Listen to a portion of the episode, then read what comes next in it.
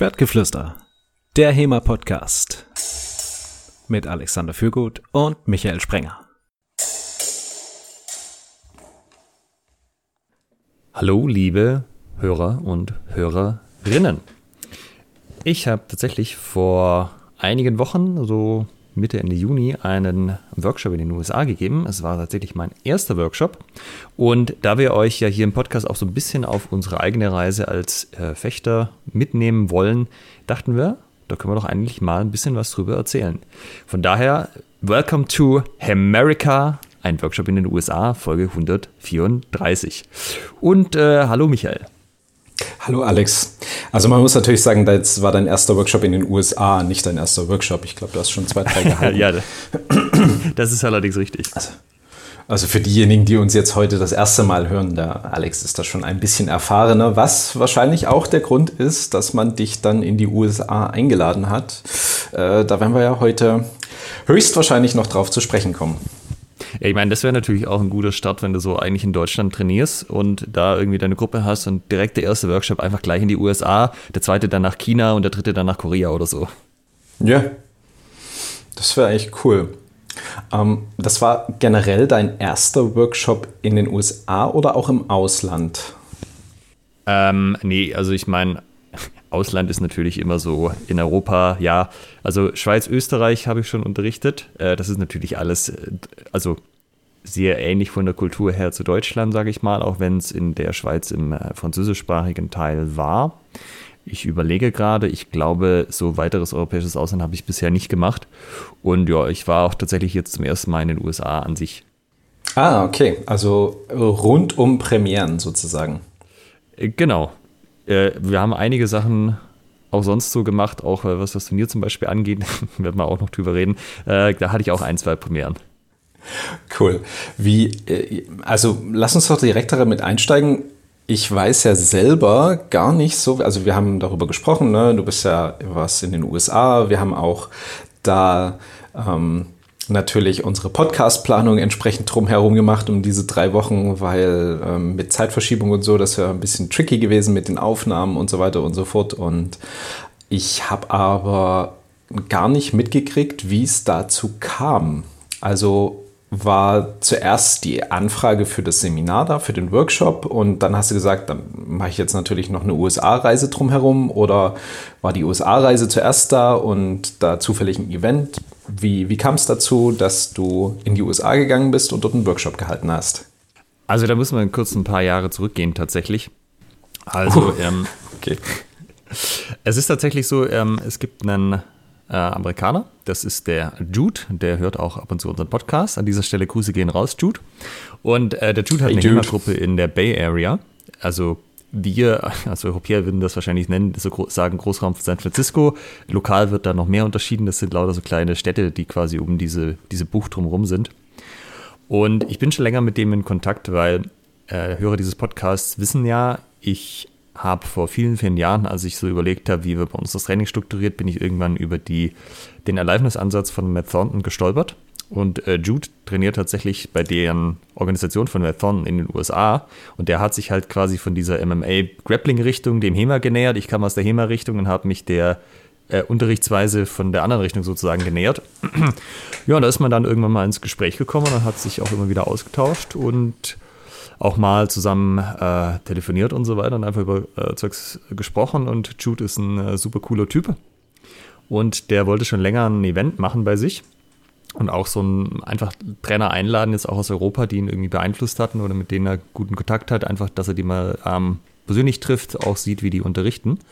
Und das hätte auch schon vor ein paar Jahren passieren sollen, aber natürlich mit Corona und so weiter wissen wir alle, das war da nicht so einfach. Und auch dieses Jahr war es nicht so einfach, aber ich sag mal, äh, er hat es durchgezogen und hat mich dann auch eingeladen entsprechend. Wie hast du jetzt Jude nochmal kennengelernt? Das habe ich jetzt noch nicht ganz verstanden. Ähm, ich glaube, das war irgendeine Diskussion in irgendeiner Facebook-HEMA-Gruppe, wo es dann ah, okay. irgendwann um Trainingsmethodik ging und um Aliveness und dann, äh, ja, sind wir da ins Gespräch gekommen. Also eigentlich eine schöne Geschichte so, weil äh, man hat dann halt online auch mal jemand getroffen, mit dem man echt so gute Vibes hatte, sage ich mal. Und wo es auch einfach, ähm, ja, dann viele Jahre später zum persönlichen Treffen gekommen ist. Ah, cool. Und Jude war sozusagen ähm, Jiu-Jitsu, MMA, Grappler, Fighter und hat sich dann für HEMA interessiert. Genau, der kommt quasi aus der Ecke und hat sich dann halt irgendwann ja, in die andere Richtung orientiert, auch so ein bisschen. Okay, und Jude ist dann auf dich zugekommen, hat gesagt, ey Alex, ich plane jetzt hier mal das, das Event, was ich schon immer machen wollte und hast du Bock da vorbeizukommen und mitzumachen? Im Endeffekt, genau. Also man muss dazu sagen, ähm, es gab einige Hürden, die zu überwinden waren. Und wenn ich das mit einigen okay. Leuten hier vergleiche, die hätten halt irgendwie schon 15 Mal das Event abgesagt. Aber äh, er hat das echt durchgezogen, trotz aller Widrigkeiten. Von daher muss ich echt mal sagen, äh, Respekt an der Stelle. Also auch so Sachen wie, cool. die Halle wird kurzfristig abgesagt und ja, gesundheitlich an der einen oder anderen Stelle gab es auch ein Problem und so. Aber ja, äh, ich war dann auch am Überlegen, tatsächlich war das so zeitlich nicht so super ideal für mich, aber weißt du, wenn das jetzt tatsächlich stattfindet, bevor das dann irgendwie wieder nicht klappt und nächstes Jahr haut es irgendwie nicht hin oder was auch immer, habe ich gesagt, hey, ich äh, mache das jetzt möglich, ich egal was kommt, ich fahre da jetzt einfach hin. Und ja, dann waren wir halt, ähm, also Lydia ist da mitgekommen und dann haben wir gesagt, äh, dann fliegen wir doch hin und machen hinterher noch zwei Wochen USA-Urlaub so und gucken uns mal die Gegend an, wenn man schon mal da ist. Also das, so ein, das klingt für mich auch sehr nach, nach so einem amerikanischen wie soll ich sagen, so einer Grundfeste der amerikanischen Kultur, eben Dinge einfach möglich zu machen. Es ist ja, äh, heißt ja nicht umsonst Land der unbegrenzten Möglichkeiten. Äh, und es ist so, so sehr viel, äh, so diese, diese Gründungskultur da anscheinend noch sehr viel verankert, einfach Dinge zu realisieren. Also es klingt jetzt für mich so von, von, von allen Seiten so, ach komm, wir ziehen das jetzt durch, oder? Ja, also ich kann da jetzt nicht so natürlich im Podcast irgendwie nicht groß sagen, was, was er so für Probleme hatte, aber also es ist schon an einigen Stellen was echt substanziell und äh, ich denke, hier hätte man schon lange gesagt, du weißt ja was, das, das passt nicht, aber also das Level von äh, wir ziehen das durch und Optimismus, mit der da an die Sache rangegangen wird, das hat mich schon äh, durchaus sehr positiv beeindruckt. Also das war schon, äh, wo ich sagen muss, Respekt, äh, dass das dann alles noch geklappt hat am Ende. Und man sich halt auch einfach mindsetmäßig nicht aus der Ruhe bringen lässt von so Sachen man findet dann halt irgendeinen anderen Weg. Hm. Würdest du sagen, dass da sein, sein Training, was er da genossen hat, äh, dass das MMA-Training auch zu beiträgt? Ähm, ich kenne ihn ja nicht ähm, von seiner Persönlichkeit her. Ähm, habe aber das Gefühl, dass viele, die irgendwie aus so einer Richtung kommen, die irgendwie so richtig ambitionierten Leistungssport machen und ähm, oder ja, sehr mit, wie sagt man, mit äh, Commitment trainieren, dass die also ein inhärentes Mindset haben und sagen, ja, okay, das klappt nicht, wie, machen wir das jetzt anders und nicht, ähm, machen wir das jetzt überhaupt anders? Also vorstellbar ist das natürlich, das sagen ja auch Leute, die halt irgendwie zum Beispiel mit Grappling anfangen, da bist du ja ständig damit äh, Widrigkeiten konfrontiert, wo du halt irgendwie dran vorbei musst. Aber ich habe schon auch das Gefühl gehabt, mhm. auch so in Gesprächen mit Leuten vor Ort, das ist halt schon auch so ein bisschen ein Amerika-Mindset. Was natürlich nicht bei allen, äh, cool. äh, kannst jetzt ja auch nicht alle Leute über einen Kamm scheren, aber das ist schon ein Unterschied zu hier, habe ich den Eindruck gehabt. Wann fand das Event denn statt? Äh, das war am 16, äh, nee, 17. und 18. Juni. Und äh, also das war quasi Samstag, Sonntag. Zusammen. Und äh, Freitagabend mhm. gab es noch so ein kleines Warm-up-Ding. Okay, cool.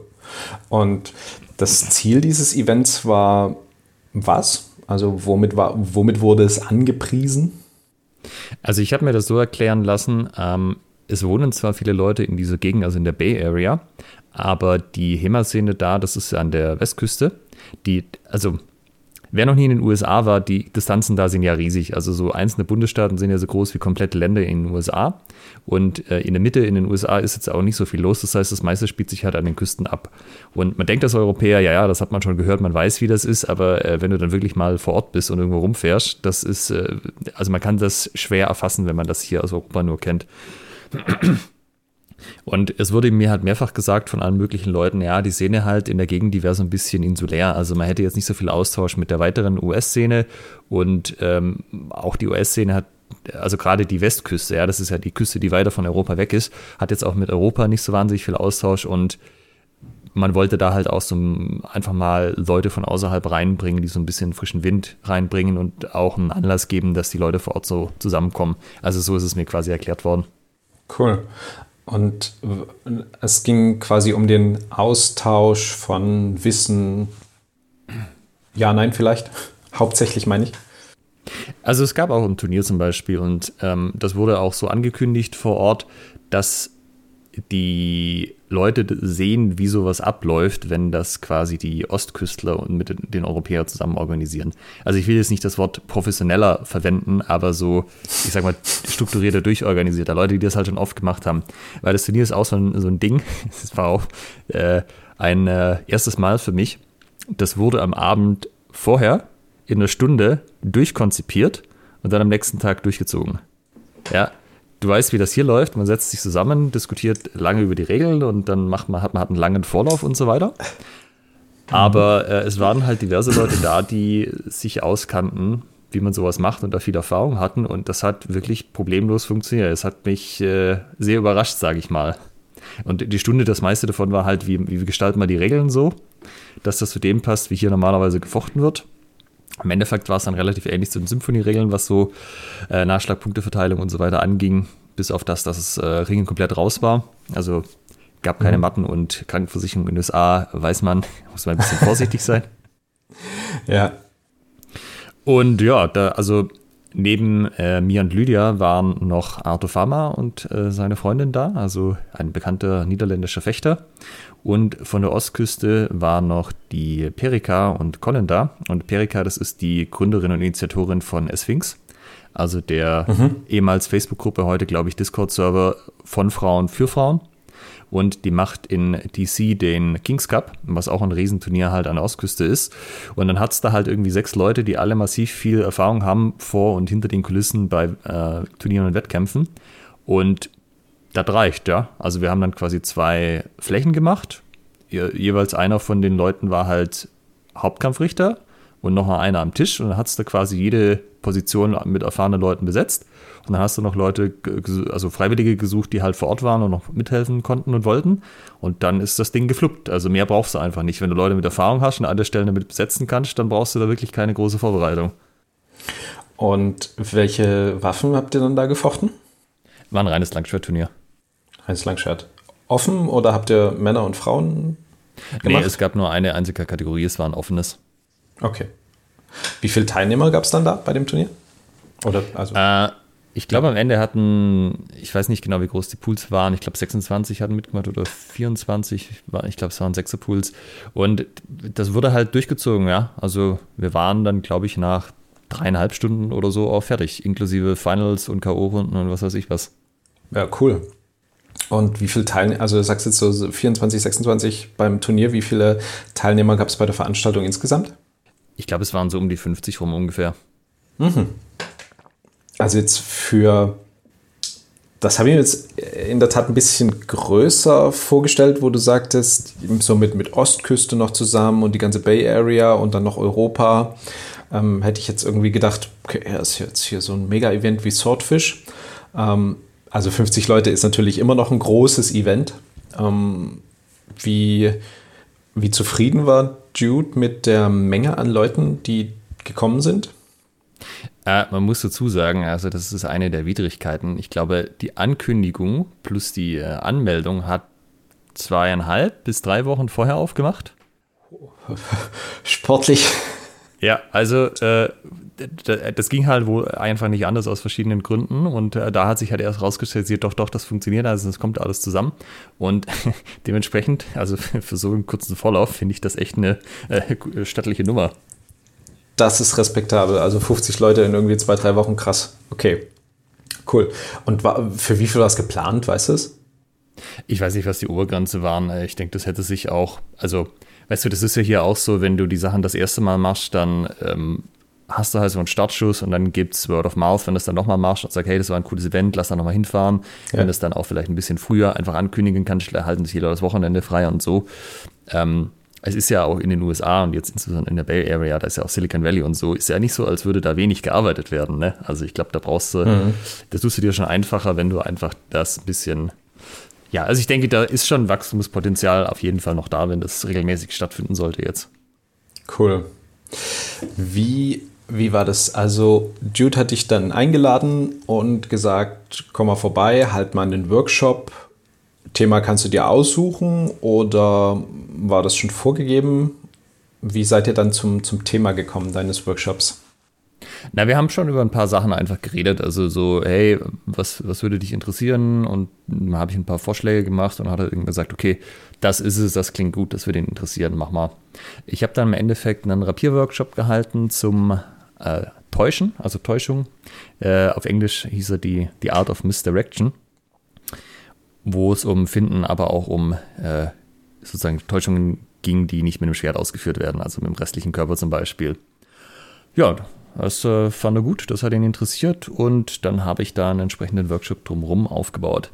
Äh, ich habe da eine Vorbereitung aufgemacht, das ist gar nicht so einfach tatsächlich, da irgendwie sinnvolle Übungen zu gestalten. Warum das?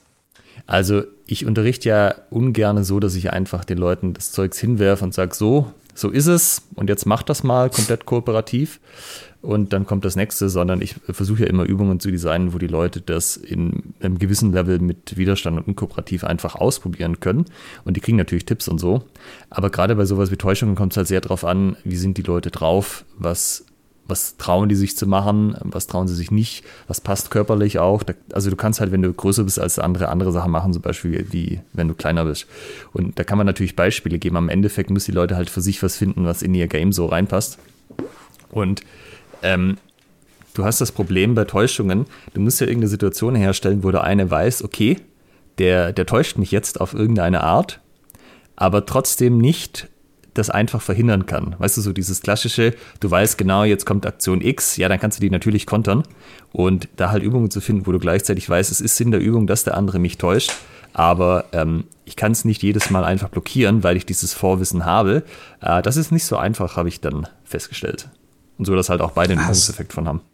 Hast du das aber vorher schon mal in dieser Form unterrichtet, also bei dir im Training oder bei einem anderen Seminar? Also, ich habe Thematik. Nein, also ich habe es natürlich vorbereitet, aber das äh, genau zu dem Thema habe ich bisher noch keinen Workshop gehalten. Ich habe es im Endeffekt so gemacht, habe mich mal hingesetzt, einen Mittag lang und die Sachen quasi einfach runtergeschrieben. Was könnte ich mir vorstellen, was funktioniert? Wie könnten die Übungen aussehen? Und dann ähm, habe ich das einmal in unserem Rapiertraining einfach als Probeworkshop gemacht. Ich habe gefragt, hey Leute, wer hat Lust, das einmal durchzumachen? Im Endeffekt haben sich dann alle gemeldet und dann habe ich da quasi einmal das Training lang den Probeworkshop gemacht, habe dann gesehen, was hat gut funktioniert, was kann man noch ein bisschen verbessern, in welchen Schrauben kann man noch drehen, aber ich sage mal, im Endeffekt hat es tatsächlich dann alles so geklappt, wie ich dachte. Und es gab halt noch ein paar Verbesserungen und dann mit dem Content bin ich quasi dann in die USA aufgebrochen. Cool. Wie lange ähm, war, der, war das Seminar, also der Workshop? Quasi, wenn du sagst, du hast es im Training probiert, klingt das so nach ein, zwei Stunden? Ja, es war ein anderthalb Stunden Slot, genau. Mhm. Okay. Wie viele Teilnehmer hast du dann bei dir? Ähm, ich habe nicht, also waren jetzt nicht wahnsinnig viele. Es war einer von den letzten Slots am Sonntag. Dem, und es war halt Rapier, also viele waren mit Langschwert da und waren auch relativ bedient, nachdem sie auch das Turnier gefochten haben. Aber das ist in Ordnung. Äh, lieber irgendwie 15 Leute, die dann sagen, äh, das passt für die und das bringt ihnen wirklich was, als wenn du da irgendwie 40 Leute hast und äh, kannst mit ihnen kaum noch interagieren. Also zum Beispiel Arthur hatte den ersten Workshop am Sonntag, da war halt dann wirklich fast jeder in diesem Workshop drin und da war schon, äh, auch was die Betreuung angeht, ich sag mal so ein bisschen am Limit das Ganze ist dann natürlich mhm. so, ich sag mal, fürs Ego äh, streichelt das natürlich mehr, wenn da eine riesen Schar Leute dran steht, aber ich glaube so, für die Interaktion mit den Leuten ist es besser, wenn es ein paar weniger sind. Äh, also es waren jetzt so um die, um die 15, habe ich das richtig verstanden? So um den Dreh, ja. Das finde ich eine sehr, sehr angenehme Größe. Also ich muss ja, wenn ich so Seminare gebe, beziehungsweise Unterricht mal so also bis 20 ist ja aber so das absolute Maximum, wo ich sage, da kann man auch irgendwie jetzt sinnvoll mit einem halbwegs Einzelfeedback was gestalten. Ansonsten ist es ja wirklich ja, so eine Massenabfertigung. Vorturnen einfach, ne? genau. Vorturnen, Nachturnen. Ja, ich meine, also, geht auch, ne? wenn du jetzt eine große Menge an Menschen gleichzeitig ausbilden willst oder musst, ähm, gibt es ja auch Methoden. Aber ähm, weiß ich nicht, ob dann ein Workshop so das entsprechend passende Format ist, wo du ja schon irgendwie Impulse setzen willst und einzelne Einzelne vielleicht so ein bisschen auch für irgendeine Thematik sensibilisieren, so ein bisschen Einzelfeedback. Also ich hätte jetzt gesagt, so 15 rum, ist so eine geile Größe.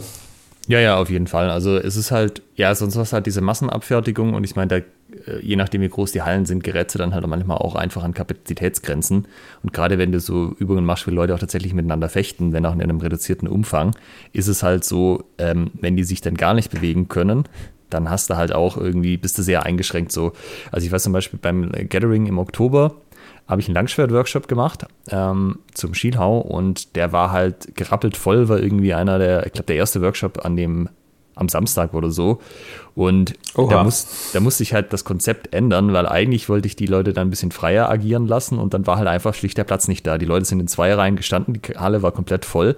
Irgendwie zwei Schritte vor, zwei Schritte zurück und mehr ging halt nicht. Und ähm, ja, hat die Leute scheinbar interessiert, von daher wird es schon okay gewesen sein, aber für den äh, für die Übungsmöglichkeiten und äh, dass man da einfach ein bisschen mehr auch machen kann, wäre es geschickter gewesen, wenn es einfach ein paar Leute weniger gewesen wären. Also ein paar, die Hälfte. Aber man gehört halt auch dazu, ne? Man muss ja mit dem arbeiten, was man dann vor Ort hat. Auch ja. zum Beispiel, was die Erfahrungsstufen angeht.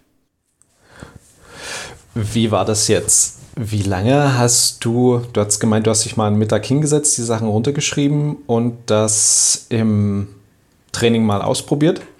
War das so mehr oder minder die Vorbereitung? Hast du den Workshop im Training auch auf Englisch gehalten oder hast du das dann on the fly äh, im, während des eigentlichen Workshops sozusagen hingekriegt mit, der, mit den ganzen Begrifflichkeiten?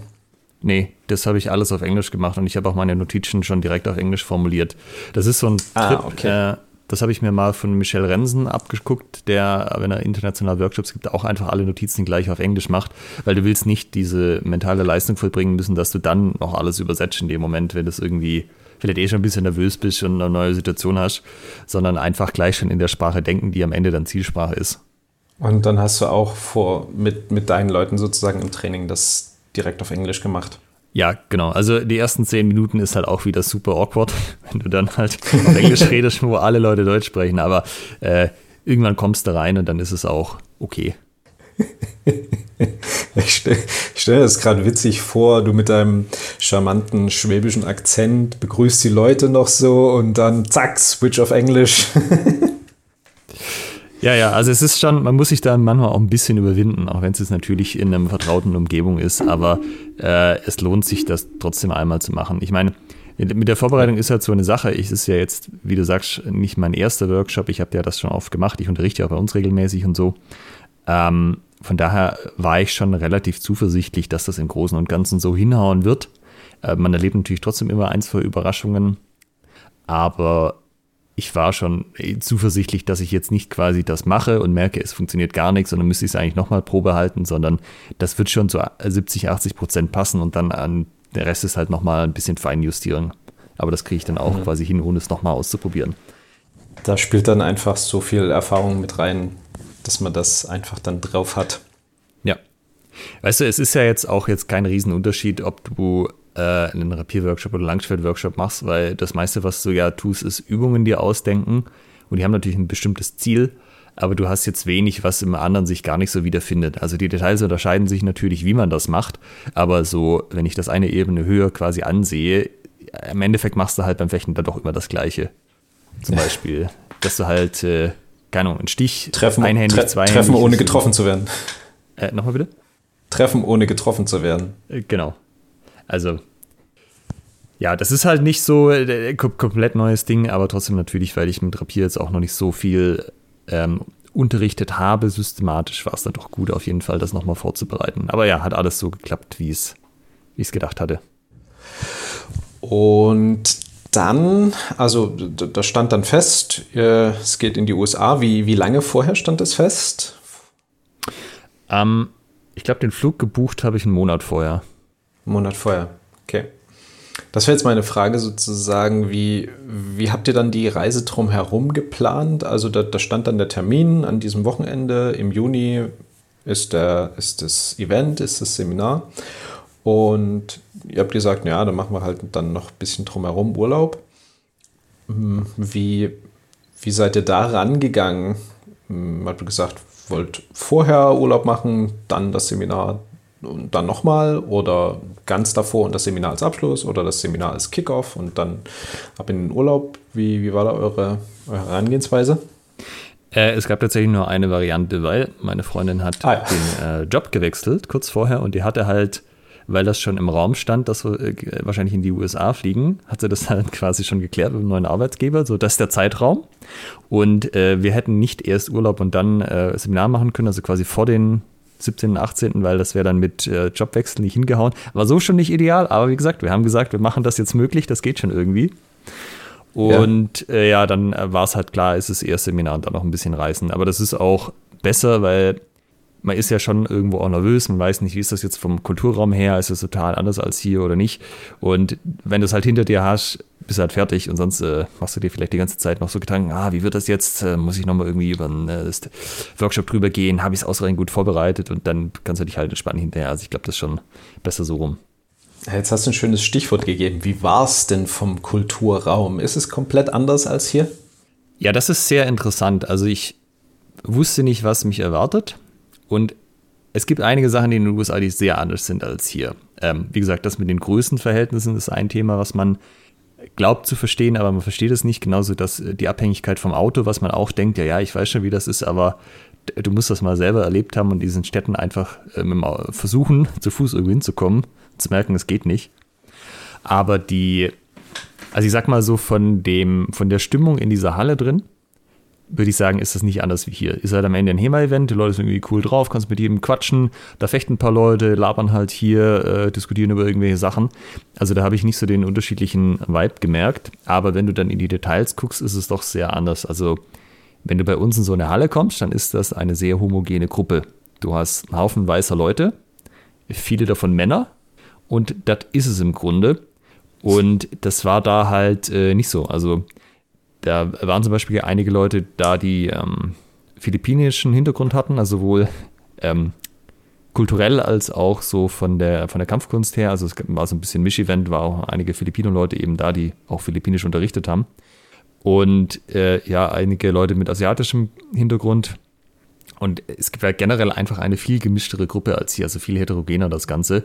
Ich habe mir aber auch sagen lassen, das ist nicht überall in den USA so, das wäre halt so ein Bay Area-Ding, weil die Bay Area selber auch irgendwie äh, 30, 40, 50 Prozent äh, Einwanderer hat aus dem asiatischen Raum plus philippinisch und so weiter, also auch viele Chinesen und so.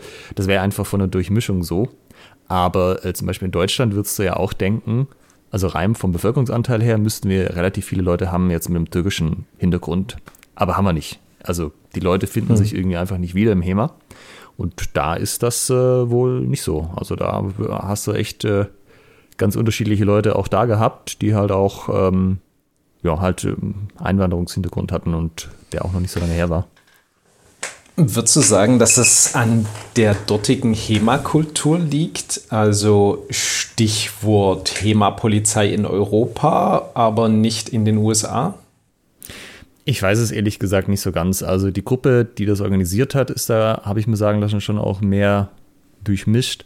Ähm, vielleicht ist das hier, also zum Beispiel, wenn ich jetzt nur auf Deutschland das beziehe, wenn du das halt als deutsche Kampfkunst irgendwie bewirbst, könnte ich mir schon vorstellen, dass da Leute mit Migrationshintergrund halt sagen, das ist dann offensichtlich wohl nichts für mich, weil wenn du jetzt zum MMA, Boxen oder so schaust, da ist es komplett anders. Also da hast du viel mehr Leute, die halt eben irgendwie aus dem türkischen Kulturkreis zum Beispiel kommen oder aus anderen, ähm, aus anderen Ländern. Äh, also teilweise erste Generation, teilweise auch spätere Generationen, aber im HEMA finden die sich halt gar nicht wieder. Und das könnte man halt einfach vorstellen, das ist so ein Ding, das wirkt halt erstmal so, dass man sich da nicht so ganz wiederfindet. Ähm, ich hatte auch mal mit einem die Diskussion, dass das vielleicht auch so ein ähm, ja, ökonomisches Ding ist, wenn du halt irgendwie, also HEMA kostet halt eine gewisse Menge Geld und ich sag mal so, paar Boxhandschuhe und eine Short kostet halt weniger als ein komplettes Fechtausrüstung, dass das halt vielleicht auch so ein Ding ist. Ja. Und die Bay Area ja. ist ja generell sehr wohlhabend. Wie gesagt, das ist da, wo Silicon Valley ist. Also da braucht man eh eine gewisse Mindestmenge Geld, um da überhaupt leben zu können. Mhm. Weil das hast, hast du zum Beispiel auch gemerkt, bei uns, wenn du guckst auf den Events, was haben die Leute für Ausrüstung an? Also es ist sehr ähnlich da wie bei uns, ja. Also Regenie, ähm, Spes und so weiter. Aber da hatten viel mehr Leute die äh, Pro Gauntlets und teilweise halt als Zweithandschuh und dann hatten dann nochmal irgendwas wie ein Tock dabei oder so. Und bei uns haben das ja so hier und da mal Leute, okay. aber nicht in größerer Anzahl. Okay. Ich sag mal, vielleicht gibt es auch hier gewisse Qualitätsansprüche an Handschuhe, die die Leute von Pro Gauntlets abhalten. Jetzt hier allzu ketzerische Diskussionen aufzumachen. Ähm, aber ich weiß, was du, was du sagen willst. Es ist kein, kein Handschuh, den du dir mal hier einfach so holst für 400 Euro und dort scheint dann das Geld dafür ein bisschen lockerer zu sitzen. Ja, also jetzt einfach der, der Eindruck von den Gesprächen gewesen und so. Ähm, also nicht, dass da jetzt alles irgendwie Millionäre waren, die irgendwie Tech äh, mit ihren Tech-Aktien da äh, dick die Kohle hätten und so. Also äh, ja, scheint aber schon so zu sein, dass es einfach generell eine etwas wohlhabendere Gegend ist, wo man dann auch so Equipment-Kauf nicht so eng sieht. Also war zumindest mein Eindruck, kann aber auch täuschen.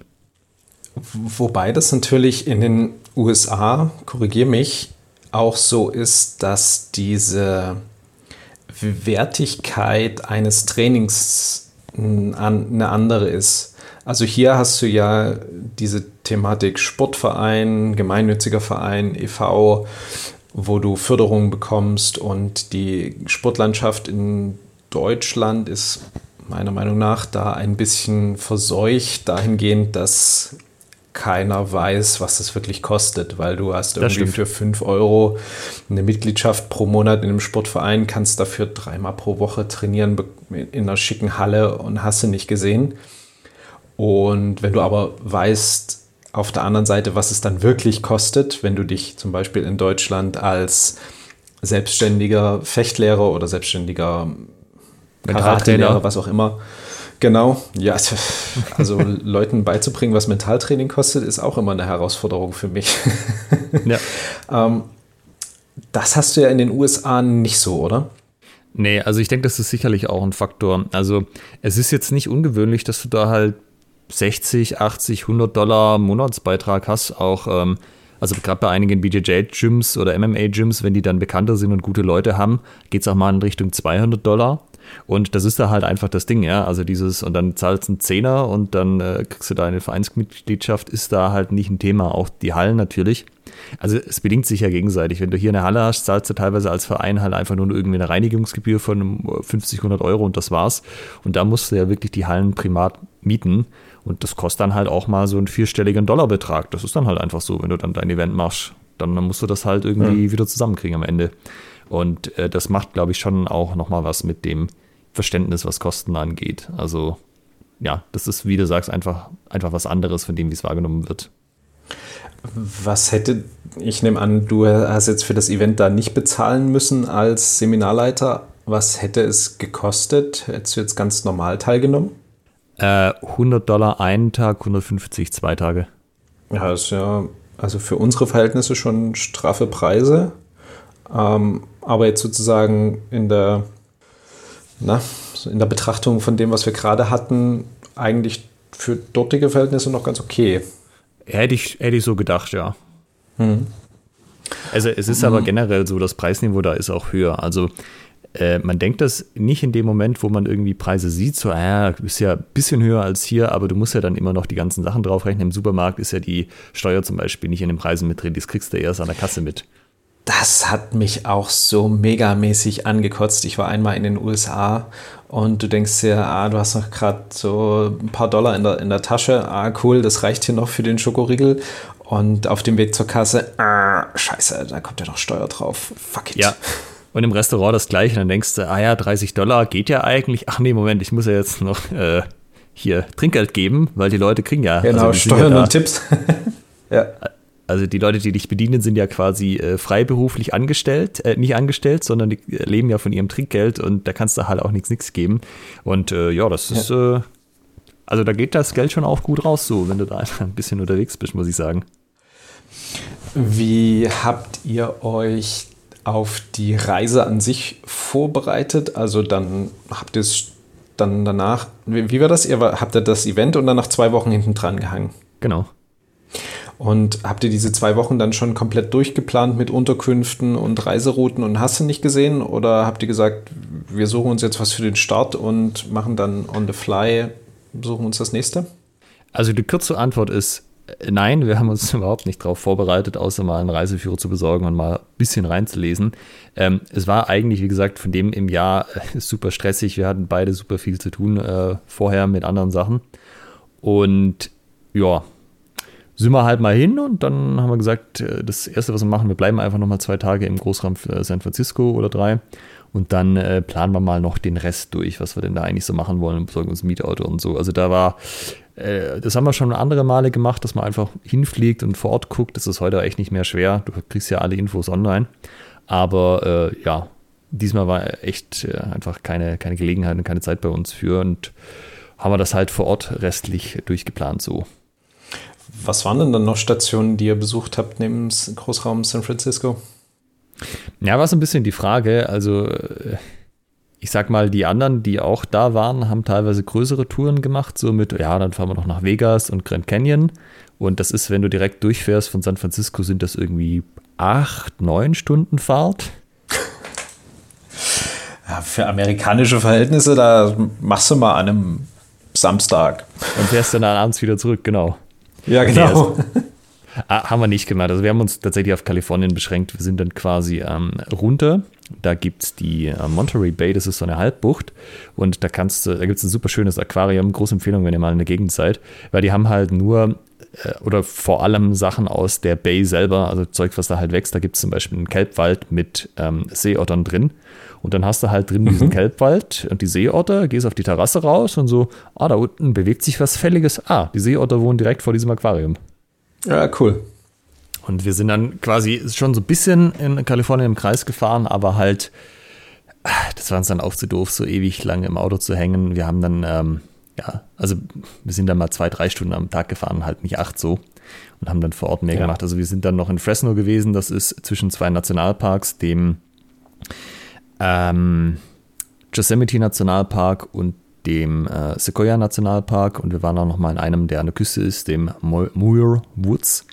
Und das sind halt äh, zwei Nationalparks, die haben Redwood-Bäume drin, also diese großen Mammutbäume, die an der Küste sind, ein bisschen höher und dafür ein bisschen schmaler und die im Inland quasi in den Bergen äh, sind dicker und dafür ein bisschen weniger hoch. Okay. Und das war tatsächlich auch ganz cool. Also ich meine, Nationalparks ist auch so ein Ding. Bei uns fährst du irgendwie auf dem Parkplatz am Eingang vom Nationalpark, dann läufst du da halt rein, läufst du wieder raus und fährst heim. In den USA mhm. läuft das so, du fährst am Eingang vom Nationalpark, wo du dein Ticket zeigst, dann fährst du im Nationalpark nochmal eine Stunde irgendwo hin, wo die Sachen dann sind, die man gucken will. Und dann kannst du da also noch ein, ein paar andere, Stunden ins Hinterland wandern, wenn du da Bock drauf hast. Ein bisschen andere Größenverhältnisse. Ja, und das sind wohl nicht mal so die größten, also zum Beispiel der Yellowstone, den man hier auch kennt, äh, der ist wohl so groß wie Korsika. Okay. Das ist schon üppig. Krass. Was war denn das? Gibt es ein Ereignis, wo du sagst, das ist so das prägendste von der gesamten Reise, sei es jetzt beim Workshop oder sei es danach, von Anfang bis Ende? Also, es gab prägend positiv und prägend negativ, sage ich mal. Wir also, nehmen beide. Genau, fangen wir positiv an. Ähm, ja. Also die Natur in den USA ist echt krass. Das ist kein Vergleich zu Europa. Auch die Nationalparks, also wie viel da einfach auch an, an Tieren ist. Ähm, also bei uns, wir haben ja keine Naturwälder, wir haben ja fast nur Forste, bis auf so ein paar Nationalparks. Und die ja auch erst seit 50 Jahren oder so. Aber sowas wie, wir haben hier quasi unberührte Natur, die irgendwie seit 300 Jahren in Ruhe gelassen wird, weitestgehend. Äh, das gibt es hier halt nicht. Und du merkst es halt den Wäldern einfach an. Da, äh, du läufst ja 10 Meter und hast irgendwie drei Streifenhörnchen, zwei Eichhörnchen und äh, noch irgendwie einen Hirsch gesehen oder so. Bei mhm. uns kannst du äh, drei Stunden durch den Wald laufen und du hast halt zwei Singvögel gesehen und das war's so. Ja. zwei Amseln. Genau. Also das ist, es ist echt krass. Also das, mir war das auch hier, man denkt, man weiß das, aber das einfach nochmal live zu sehen, was das einfach ausmacht, wenn du noch relativ unberührte Natur hast, die ziemlich lange noch in Ruhe gelassen worden ist, bis auf so eine kurze Phase, wo dann halt abgeholzt wurde und danach war es dann wieder gut. Ja, also kurz im Sinne also in, in Relation zu Natur. Also es waren ja schon irgendwie 100 Jahre oder keine Ahnung, 50, 100 irgendwie sowas. Ähm, das hat mich schon beeindruckt. Auch die Mammutbäume, die, wie groß sie einfach sind, diese Skala, auf der das da passiert, das war positiv gesehen echt ein Ding, wo ich sage, krass, gut, dass wir das gemacht hatten. Wenn ich nochmal irgendwie in die USA komme, auf jeden Fall wieder gucken, wie es mit Nationalparks aussieht, weil, also auch zum Beispiel, dass in dieser Monterey Bay einfach die Seeotter vor dem Aquarium da wohnen und du kannst die halt mit so einem Teleskop, das hat auch nichts gekostet, einfach zugucken, was sie so treiben an der Oberfläche. Das war schon ziemlich super. Also, das ist wirklich äh, drei Daumen hoch quasi. Cool. Und jetzt das nicht so positive Ereignis. Ja, also äh, alle Amerikaner, die gerade zuhören, können ja jetzt mal kurz äh, zehn Minuten nach vorne skippen oder so. ähm, also diese, diese Spaltung und die Armut in dem Land ist halt schon krass. Also auch das, man denkt, man weiß das, man ist, man kennt das ja aus Filmen und Fernsehen, aber das ist halt nochmal äh, ein anderes Level, das vor Ort zu sehen. Wenn du halt durch San Francisco läufst, also da der Stadtkern, da kannst du tatsächlich laufen und fährst nicht mit dem Auto. Und da sind halt alle zwei Straßen, sind halt irgendwie eine Gruppe von Leuten, die mit der Luft redet und ganz offensichtlich entweder hart auf Drogen ist oder psychische Probleme hat und jetzt halt auf der Straße lebt. In einem der reichsten Teile der USA. Okay.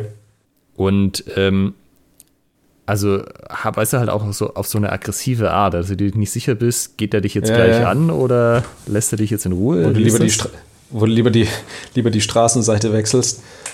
Ja, nur dass auf der anderen Straßenseite waren halt auch nochmal drei. Das ist eher so ein dieses Viertel großräumig umlaufen. Und war das jetzt so ein spezielles, äh, ich sag mal, Szeneviertel dafür oder nee. war das ein ganz normales, so der, der Stadtkern? Hm. Ja, also das hast du da überall gefunden. Das wurde nur schlimmer in den Vierteln in der Mitte quasi. Also schon, wenn du mit der, ähm, es gibt eine Bahn, die fährt halt vom Flughafen quasi einmal um die Bay rum, die haben wir auch genommen am Anfang. Und dann kommst du da halt einfach an ein paar, äh, ja, Slums vorbei, wo du denkst, bin ich ja. jetzt hier in der Karibik oder was ist hier los? Krass. Ja, also das ist halt, das ist ja was, das hast du hier wenig. Also du hast natürlich bei uns auch Obdachlose, aber also die Leute kriegen in der Regel Hilfe, wenn sie die brauchen. Oder es gibt zumindest das Angebot. Ob das immer angenommen wird, ist dann da auch nochmal die Frage. Aber ähm, also, ich meine, das geht da halt einfach schnell, ja. Kommt irgendwie Corona, hast du irgendwie, bist, wirst du schwer krank, bist du deinen Job los, äh, ohne Job kein, äh, ja, vielleicht gehört dein Haus nicht dir oder das irgendwie kosten, zack, bist du das los und bist du halt auf der Straße. Also das geht halt da schon ziemlich knackig, wo es bei uns halt viel, viel mehr Sicherheitsnetze gibt wo, wo das einfach lange auch überbrückt werden kann. Ja? Also bei uns kannst du ja auch mal ein Jahr irgendwie ausfallen und danach kannst du eigentlich normal weiterarbeiten, wenn es dir dann wieder gut geht. Und du hast keine signifikanten Einbußen. Also klar, da hast du wahrscheinlich ein bisschen Geld verloren wegen Krankengeld und so, aber äh, wir haben halt ein Sicherungsnetz und das sorgt dafür, dass du dann einfach wieder regulär in die Gesellschaft zurückfindest, wenn es dir wieder besser geht. Und wenn nicht, dann hast du halt immer noch Sozialversicherungen und Arbeitslosenversicherungen, was weiß ich was. Also das Level, auf dem da Leute halt einfach allein gelassen werden, ist ja, ist schon, schon krass, das ist schon knackig. Und es ist natürlich über die ähm, Corona-Jahre nochmal schlimmer geworden. Da wurden natürlich ja auch gnadenlos einfach Leute rausgeworfen und wenn das dann halt Konsequenzen für dich hat, dann ist das halt so. Ich kann mir vorstellen, dass die USA, beziehungsweise wahrscheinlich ist es ja dann bundesstaatweise geregelt, könnte ich mir auch vorstellen, jetzt nicht so das Arbeitnehmer oder die arbeitnehmerfreundlichste Gesetzgebung haben im Gegensatz hier zu Deutschland. Also in Deutschland sind wir da ja enorm arbeitnehmerfreundlich. Also da jemanden jetzt so rauszuwerfen, das ist ja de facto fast unmöglich. Da gibt es ja mindestens ein paar Eskalationsstufen. Ja. Ähm, selbst irgendwie mit betriebsbedingter Kündigung, das ist ja trotzdem ein Akt hier. Und können wir vorstellen, dort ist es dann eher so, okay, bye, you're fired. Ja, im Grunde schon. Also ich meine, es gab ja jetzt auch vor einem halben Jahr oder so, oder irgendwann im letzten halben Jahr so eine Kündigungswelle bei den Tech-Firmen. Und da haben ja Leute halt auch erst mitgekriegt, dass sie gefeuert worden sind, weil sie morgens an der Schranke standen und ihr Ausweis nicht mehr funktioniert hat. Ehrlich, also ja. du bekommst dann auch nicht gesagt, dass du gefeuert bist, sondern du wirst dann einfach aus dem System gelöscht, zack, raus. Genau. Das ist ja heftig, Alter. Weißt du, dann halt so bei den Und großen Firmen, die sich das ja locker leisten könnten, das irgendwie anders zu machen. Ja, Facebook, Google haben ja alle irgendwie ein paar tausend Leute rausgeworfen und die sind dann halt einfach morgens, ja, wenn das Licht grün war und die Schranke war, äh, hatte ich durchgelassen, dann hast du gewusst, okay, ich arbeite noch hier. Und wenn es rot war, dann durfst du halt wieder heimgehen. Oder wenn der Logging nicht funktioniert hat am Rechner, dann wusstest du halt, ah, dann bin ich wo rausgeworfen und hast du eine Mail gekriegt, ja, dein Zeugs hier abgeben. Ciao. Und wie gehen, weißt du, wie die Leute damit umgehen? Also ist es für die dann jetzt auch so dieses, ja, okay, ist halt so, ich bin jetzt entlassen, ich suche mir jetzt einen neuen Job. Haben die dieses, ist damit auch ein anderes Mindset verbunden? Weil wenn du es ja quasi nicht anders kennst, könnte ich mir vorstellen, dass es ja auch was mit dir macht, dass du sagst, okay, ich muss halt jetzt hier selber irgendwie Dinge umsetzen. Ne? Was sich auch so ein bisschen äh, darin widerspiegelt, wie, wie Jude dieses Event einfach durchgezogen hat, weil er sagt, ja, ist halt so, Widrigkeiten hin oder her. Ist es so ein allgemeines Ding in den USA? Ähm, das kann ich dir jetzt nicht sagen, da habe ich jetzt nicht mit den Leuten im Detail drüber geredet, aber äh, du hast ja keine Wahl, ne? Also kümmert sich ja, ja, niemand um dich, du musst dich da selber halt drum kümmern. Das Blöde ist halt, weißt du, wenn du normalerweise sagst, ey, Google baut Stellen ab, dann gehst du halt zu Facebook oder zu Twitter oder, äh gut, jetzt nicht mehr zu Twitter, aber zu irgendwas anderem. Kein Thema. Aber, und das sind ja noch sehr gut bezahlte Stellen mit sehr hochqualifizierten Leuten. Aber wenn halt alle Tech-Firmen gleichzeitig die Leute ja. rauswerfen, dann wird es schwierig. Und wenn du halt in einem Gewerbe bist, wo du vielleicht auch nicht mehr so leicht einen neuen Job kriegst, dann äh, wird es auch schwierig. Und in den USA hängt ja auch ganz viel an deinem Job, zum Beispiel deine Krankenversicherung ist ja einfach mit, von deinem Arbeitgeber aus häufig und auch deine Aufenthaltserlaubnis. Also da mussten auch reihenweise Leute dann halt relativ schnell das Land verlassen, obwohl die da schon ein paar Jahre waren, weil ohne Job keine Aufenthaltsgenehmigung und dann heißt es halt, ja, dann äh, zwei Wochen hast du noch und dann musst du raus sein. Viel Spaß. Und das ist auch so alles dann schnapp ab. Also du bist deinen Job los und äh, entweder hast du halt noch Reserven, von denen du leben kannst, oder nicht. Und, und kannst du dich dann trotzdem privat noch, also äh, weiter krankenversichern? Oder also wie hast du dann einen Einblick, wie das, wie das läuft? Oder ist es dann wirklich so einfach von jetzt auf gleich ist alles weg? Also ähm, so ganz im Detail weiß ich das nicht, aber es kann dir halt so passieren. Also du kannst natürlich sagen, du guckst da selber danach, dass das sowas äh, in so eine Situation nicht kommt, aber das ist halt auch wieder so privat sich darum kümmern, ähm, dass man entsprechende Rücklagen auch hat. Aber äh, wenn du zu den Leuten gehörst, wo dann wirklich zum Beispiel die Krankenversicherung an den Job gebunden ist, dann kann das passieren. Ja, dann kriegst du einfach Bescheid, hey, äh, es kommt jetzt, was? Also es gibt ja auch diese Variante, wenn es nicht am Eingangstor steht. Äh, du kriegst einfach eine Mail, ja, du wirst rausgeworfen, dann kommt ein Security in dem Moment quasi zu dir ins Büro gelaufen. Der bleibt dann neben dir stehen, dann kriegst du so einen großen Pappkarton, da darfst du dein Zeugs noch reinpacken, was nicht der Firma gehört, und dann geleitet er dich nach draußen. Und das war's dann. Und dann kann es halt sein, ab dem Tag drauf ist halt deine Krankenversicherung nicht mehr gültig oder sagen wir nach einer Woche oder zwei, also je nachdem, wie lange dann halt der Vertrag offiziell noch läuft. Ja, und dann darf dir halt nichts äh, Negatives passieren. Ich meine, Gerüchte besagen, dass man in solchen Situationen vielleicht auch ein bisschen in Stress gerät und das vielleicht dafür sorgt, dass man vielleicht auch mal irgendwas anderes hat. Ähm, ja, darf, da ist dann halt ein schlechter Zeitpunkt, hast du dann halt Pech gehabt. Das rückt unser ähm, wie soll ich sagen, unser Sozialsystem, also so, so sehr wir darüber auch schimpfen, vielleicht auch zu Recht, doch noch mal ein bisschen positiveres Licht, muss ich sagen. Ja, also ich war alles andere als traurig, äh, dass ich wusste jederzeit, ich fliege wieder nach Europa zurück. Da ist das nicht so. Ich möchte hier, ja. also zu Besuch ist in Ordnung, aber hier leben, äh, lieber nicht, danke. Das ist nicht meine Art von Gesellschaft.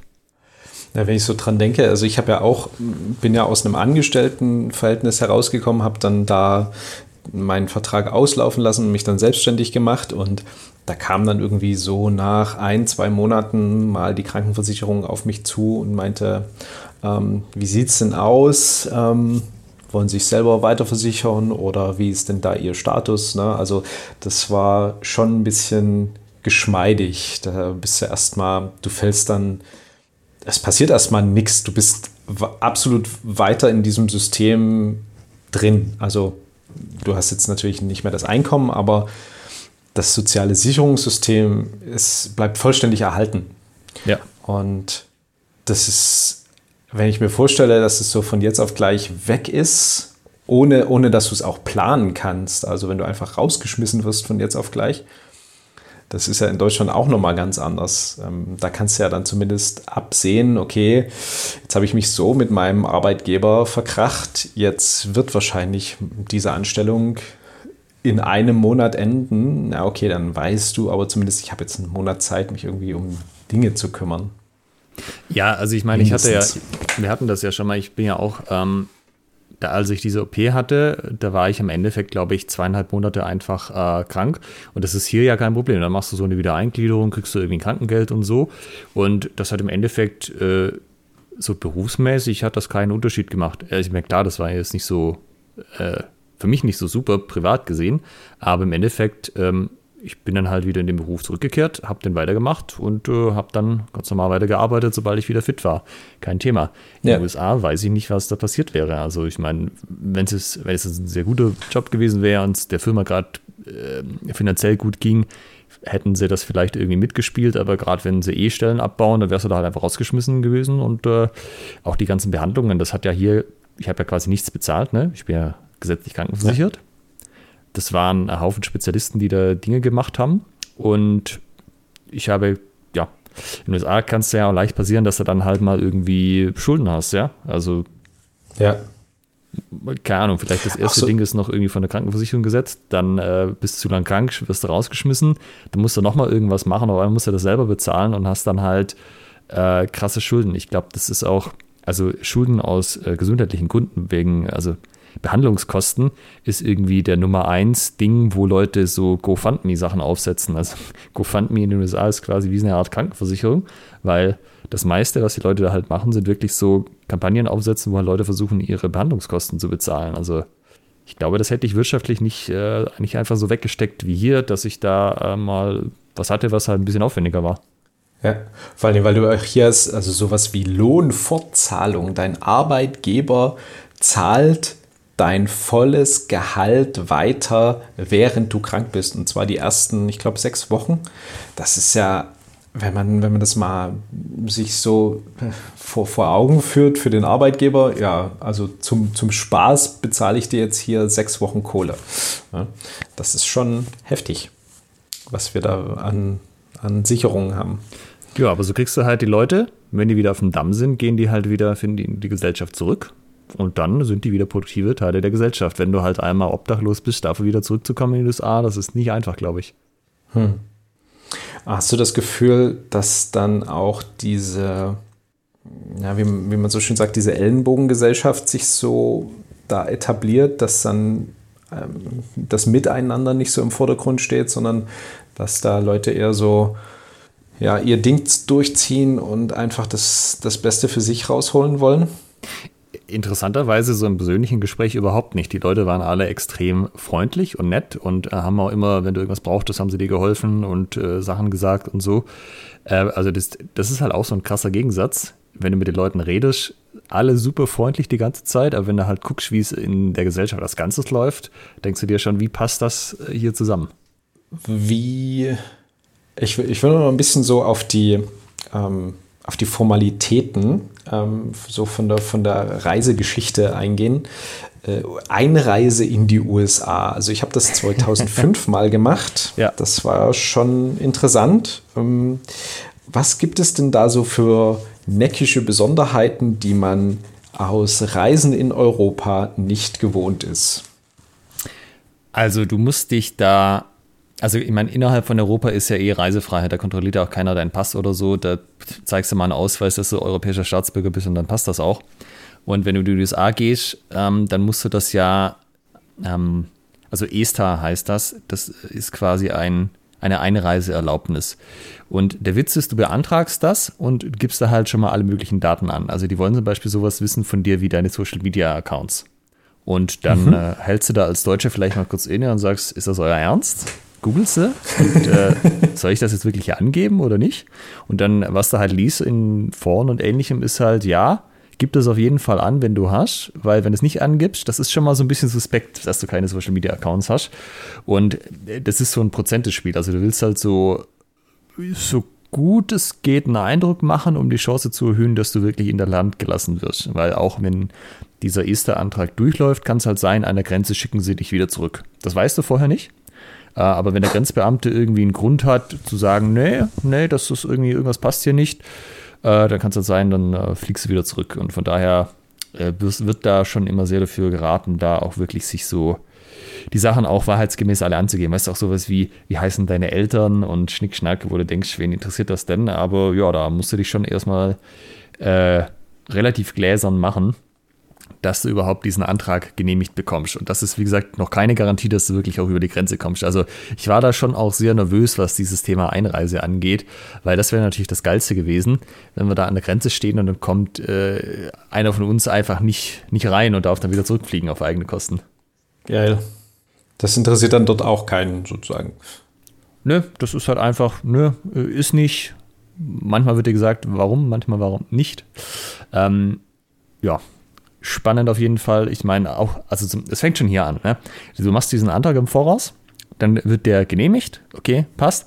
Dann kommst du hier an den Flughafen in so einen eigenen Bereich, den ich auch noch nie gesehen habe, wo dann halt nochmal Leute stehen und die reden nochmal mit dir. So, was machst du denn in den USA? Was hast du denn vor? Wie ist denn das? Äh, wo willst du denn lang? Hast du schon ein Hotel? Bei denen ist super wichtig, dass du auf jeden Fall ein Rückflugticket hast, dass du nicht in den USA bleibst. Auch, dass du einen Job hast, ist denen mhm. wichtig, dass du da nicht einfach hingehst und versuchst, dir illegal irgendeinen Job zu besorgen. Und dann wirst du da nochmal gefragt, was, äh, was du so treibst. Und da kann, kannst du auch wieder weggeschickt werden, wenn die irgendwie dich für ein bisschen dubios hält. Äh, das ist quasi auch nochmal ein Security-Check. Dann bist du im Flieger, fliegst in die USA. Dann, wenn du das erste Mal da bist, dann werden deine Fingerabdrücke aufgenommen und diverse andere Sachen.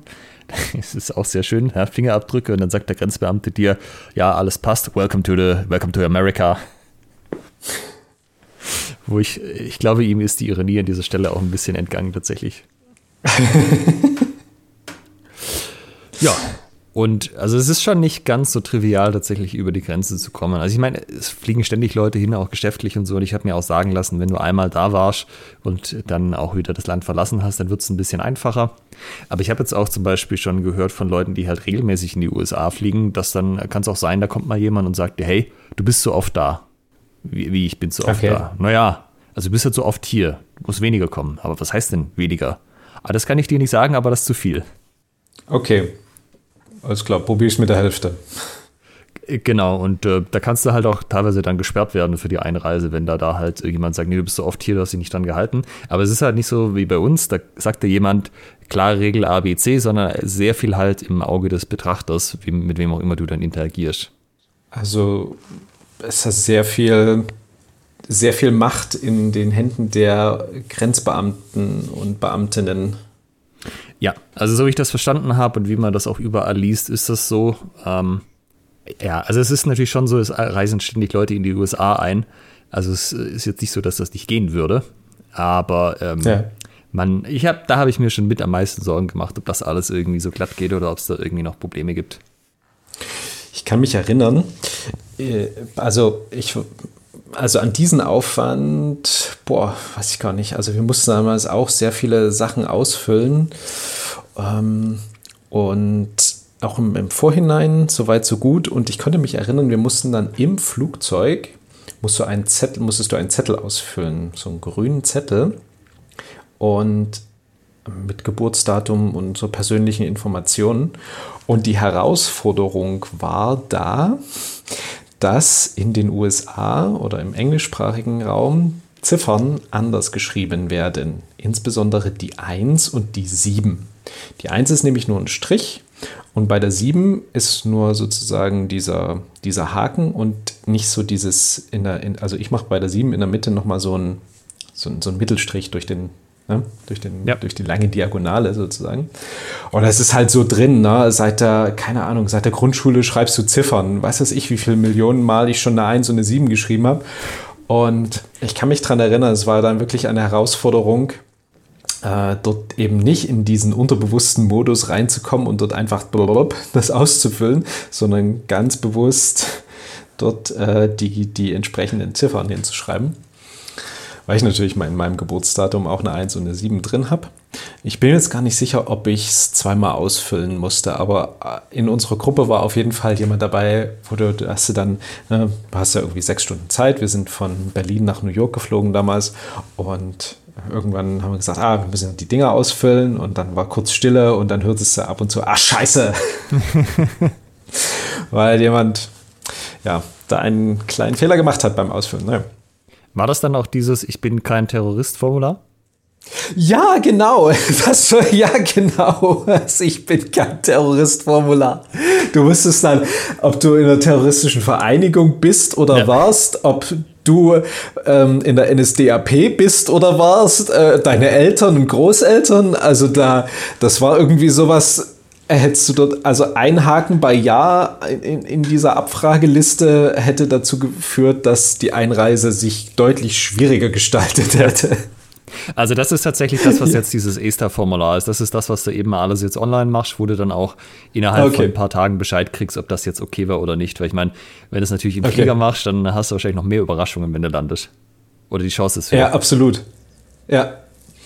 Das war so, ich hatte es damals nicht so mitgekriegt, aber jetzt so im, im Nachhinein dann es war dann schon so ein bisschen Glücksspiel. Ne? Du hast das dann irgendwie nach bestem Wissen und Gewissen gemacht.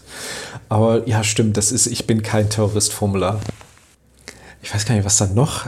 Also am geilsten fand ich wirklich, also kein in einer terroristischen Vereinigung und ob wir irgendwie äh, Anhänger des Nationalsozialismus waren. ja. Ja, vielleicht die Leute, die da stolz drauf sind, kreuzen da dann Ja an. Und dann heißt äh, ja, ich weiß nicht, eigentlich haben da die USA ja nicht so ein Problem mit Nationalsozialisten. Ich wollte gerade wollt sagen, ne, irgendwie. Kriegst du dann so eine weiße wahrscheinlich so und so. Welcome to America. Ja. ja oder, oder du darfst eben nur in die Südstaaten einreisen, das kann auch sein. Ja, war übrigens auch geil. Die, ähm, äh, die anderen waren dann so, ja, wir sind jetzt hier Freitagmittag, wir könnten auch irgendwas machen. Die waren quasi privat bei Leuten untergebracht, so, worauf habt ihr denn Bock? Und dann, ah, was ist denn so das Amerikanischste, was man machen kann? Ja, lass doch mal schießen gehen. ja, Warum nicht? Und die waren dann halt abends wieder da und haben da so ein bisschen erzählt. Und dann gab es da halt auch so eine Diskussion, so wie beim, bei uns halt so fachsimpelt, mit was, wo sich jeder mit auskennt, sagen wir mal lange Schwert oder so. Ja, greifst du jetzt hier irgendwie so beim Zornhauer oder nicht? Haben die dann angefangen halt über Griffweisen von Pistolen zu reden.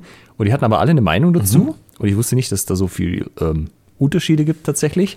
Aber das war jetzt nicht mhm. so, dass da irgendjemand dabei war, der sagt, oh, da kenne ich gar nicht mit aus, sondern so Grüppchen, irgendwie sechs, sieben, acht Leute außen rum und alle, ah, ihr macht das so, ja, ich greife immer hier, ah, das habe ich ausprobiert, aber ich mache das aus den Gründen nicht mehr. Wie war das? Ähm, also, es ist ja dort auch die, es geht das Gerücht um, dass dort jeder mit der Knarre unterm Kopfkissen schläft. Hast du davon irgendwas mitbekommen, von dieser Freizügigkeit des Waffenbesitzes? Nee, weil ich in Kalifornien war. Also Kalifornien hat von den USA, glaube ich, das strengste oder eines der strengsten Waffengesetze. Und ja. also man ist nicht in Texas, sagen wir so. Ah. Ich habe okay. tatsächlich nur äh, Waffen gesehen an den Gürteln von offiziellen Leuten, also irgendwie Security und ähm, Polizeimenschen. Bin ich auch ganz froh drüber. Hätte ich jetzt ah. nicht gebraucht, so dass irgendjemand mit der Knarre vor mir rumwedelt. Ähm, ja, aber also ja. das ist wohl auch anders, wenn du halt mehr so ins Inland kommst. Wie war so dein Sicherheitsempfinden? Also Stichwort mal abends weggehen. Ähm, ist es hier so wie in Deutschland, Europa, dass man sagt, ja, klar fühle ich mich sicher? Oder war das zu, zuweilen mit etwas Unbehagen ver, verbunden? Ja, also man muss ja immer sagen, das ist ja was Persönliches und was Subjektives. So ein Sicherheitsempfinden, das muss ja nicht unbedingt die Realität widerspiegeln. Aber ja gab da definitiv Viertel. Da stand auch in allen Reiseführern drin, lauf da nachts nicht durch. Wir sind da einmal mit dem Auto durchgefahren. Das war schon so. Oh, sind die Türen auch verschlossen? Okay. Was machen die anderen Autofahrer? Halten die an der roten Ampel überhaupt an oder fahren die einfach durch? Nee, okay. Sind draußen Leute mit dem Handy unterwegs? Gut, dann scheint es nicht so schlimm zu sein, wie es jetzt wirkt gerade. Ähm, ja. Aber wir hatten tatsächlich auch die Diskussion mit anderen Leuten. Also da standen halt die Europäer dann mit ein paar Amerikanern zusammen so, ja, ja gut, aber so Viertel in der Stadt, wo du einfach nicht durchlaufen darfst und vor allem nicht nachts, das gibt es ja in jedem Land. Und die Niederländer und die Deutschen schauen sich so an, äh, nee, also bei uns gibt es das nicht. Nein! Ich meine, natürlich kannst du dich doof anstellen, aber so komplette No-Go-Areas, wo du weißt, es ist einfach viel zu gefährlich, nee, das haben wir hier nicht in der Form. Berlin vielleicht weiß ich nicht. Ja, aber selbst da ist es halt, da sind dann halt irgendwie Gruppen von jungen Männern unterwegs, die halt Stress suchen. Ähm, für den kannst du aber halt aus dem Weg gehen. Es ist halt nicht ein, äh, und dann äh, kommt irgendjemand und erschießt dich oder so. Das ist ja, also das Level ist ein ah, völlig okay. anderes. Ja, okay. Verstehe. Ja, also ich habe mich da, ich war schon tatsächlich auch durchaus ein bisschen nervös, teilweise gerade mit den ganzen Leuten, die halt auf Drogen oder psychisch krank waren so, ja, eben weil du die ganzen Geschichten natürlich auch hörst mit, ja, da hat er dann, haben ja auch solche Leute dann Zugriff halt auf Waffen. Ja, äh, ja aber ich bin, äh, ich habe keine Waffe vom falschen Ende gesehen, sozusagen. Okay. Wie ist dein, wie ist dein Resümee von deiner Amerika-Reise und deinem ähm, dem, dem Unterrichten in den USA? Von Hemerica. Ja, also wie gesagt, die HEMA-Events selber sind nicht so sehr anders als bei uns. Also es war jetzt nicht so ein kompletter Kulturschock, dass sie irgendwie alles anderes machen, auch, auch nicht von der Ausrüstung. Das ist sehr ähnlich zu uns. Die haben halt ein, zwei Hersteller, die bei uns nicht so groß sind wie jetzt Purple Heart Armory. Aber im mhm. Endeffekt, das war schon sehr ähnlich. Also ich glaube, man kann sich auch, wenn man sich so ein bisschen Sorgen macht, ah, komme ich da rein, finde ich da Anschluss, wenn ich jetzt zum Beispiel in USA mal äh, bin oder da extra hinfliege für ein Event, da muss man sich keine Sorgen machen. Also da kommt man genauso gut rein, wie man hier in Europa in ein HEMA-Event kommt. Äh, manchmal sogar besser, weil ich sag mal, wenn du jetzt in Italien oder Frankreich auf einem Event bist, da spricht dann vielleicht nicht jeder perfektes Englisch. Das ist ja jetzt in den USA zumindest gegeben, dass du dich mit jedem verständigen kannst, sofern du Englisch ja, sprichst. Okay. Ja, cool. Ist es ein Land, in dem du leben und arbeiten wolltest? Nein. Also das hat mir jetzt nein. der Aufenthalt ganz klar gezeigt, nein. Besuchen ist okay, aber okay. Äh, arbeiten und leben, nee, danke. Ich meine, denn du bist ja äh, aus der IT- und Tech-Branche. Das wäre durchaus für dich ein leichtes, dort einen Job zu finden. Aber da sagst du, nee, das ist mir nichts. Ja, also auch diese Art, wie da halt Städte gebaut werden, dass halt alles so autozentriert ist, das macht halt auch echt keinen Spaß. Ich laufe gerne an Orte, ich mache das auch im Urlaub ja. gerne, dass ich an Orte laufe, aber das geht halt nicht. Also du hast da keine Chance, ohne Auto irgendwas zu machen. Und ich bin ja hier auf dem Land aufgewachsen, da war das halt auch so. Du bist halt nirgends hingekommen ohne Auto. Und das hat mich ja. extrem genervt. Und ich war so froh, dass das in Ulm nicht notwendig ist. Und ich, also für mich wäre das ein Rückschritt, wenn ich jetzt wieder überall mit dem Auto hinfahren müsste. Und äh, mhm. ja, gesund äh, ist das, glaube ich, auch nicht so sehr. Ja, verstehe. Gibt es noch etwas, worüber wir bezüglich der äh, deiner, deiner Reise, deines, deines Seminars und alles, was damit verbunden ist, jetzt noch nicht geredet haben? Also was noch ganz interessant war, ähm, die Perika und der Colin, also die zwei von der Ostküste, auch hier, die können kein Deutsch, also sie werden es nicht mitkriegen, aber Grüße gehen raus. Die äh, organisieren den Kings Cup in Washington und die machen ein paar ganz interessante Sachen. Also auch wenn man sich überlegt, vielleicht mal auf ein Turnier in den USA zu fahren, ähm, Kings Cup ist mir schon von vielen Leuten empfohlen worden und das klingt doch echt ganz nice so. Die haben zum Beispiel kein Teilnehmerlimit. Also okay. gucken, dass alle Leute, die sich anmelden, auch einen Platz kriegen. Und die okay. haben letztes Jahr oder dieses Jahr, ich weiß gar nicht, wann das war, ähm, sieben Flächen parallel mit irgendwie knapp 200 Teilnehmern in, äh, ich glaube, 14 verschiedenen Kategorien. Und was die machen, ist, dass sie sagen, okay, wir wollen für jede Kategorie anbieten. Es gibt einmal ähm, offen und einmal, also bei uns wäre das ein Damenturnier, bei denen heißt das Underrepresented Gender, also UAG. Das ist auch so ein USA-Ding. Das ist quasi, dass du, äh, um dieses Problem zu umgehen, was du jetzt mit Transleuten machst zum Beispiel. Und das haben sie gemacht und dann gab es noch, glaube ich, für jedes so ein Masters-Turnier, also für, quasi für Leute ab 40. Und dann hast du halt für jede Waffe, mhm. die sie angeboten haben, diese drei Kategorien und das halt über, ja, entsprechend dann halt irgendwie vier, fünf Waffen so. Und halt eben nach oben offen und dann einfach zu sagen, ey, yo, wir machen das, wir ziehen das durch. Und die Konsequenzen, die das hat, ist, dass das halt richtig gut durchorganisiert ist und auch sein muss. Und ähm, da hast du relativ wenig Spielraum, was so wie soll ich das sagen? Also bei uns ist es häufig so, da wird den Teilnehmern halt relativ stark entgegengekommen. Wenn jetzt mal einer irgendwie gerade nicht an der Fläche steht, dann wird er nochmal zweimal ausgerufen oder irgendwie gewartet oder Kämpfe verschoben. Das läuft da halt nicht, ja. Wenn da 200 Leute stehen, dann bist du da zu dem Zeitpunkt, wo du aufgerufen wirst, dann ist halt dein Kampf verloren. Du hast, äh, du ja. wirst quasi zum Beispiel eine Ausrüstung, Ausrüstungscheck, da wirst du in einen Bereich gelotst und da bleibst du bitte schön drin, bis du fertig bist. Und äh, du ziehst auch unterwegs nichts aus, weil wenn du ohne aus, komplette Ausrüstung am Ring auftauschst, zack, Kampf verloren, nächster. Äh, für so Sperenzien hat man keine Zeit, aber sie haben es auch wohl dann geschafft, das halt irgendwie durchzuziehen. Und der Kings Cup geht vier Tage, habe ich so verstanden. Ja, und dann, also es ist halt ziemlich krasses und ziemlich großes Projekt, auch von dem, was sie da einfach an Aufwand und so weiter mitmachen. Äh, und im Endeffekt, das Kernorga-Team sind halt zwei Leute. Krass.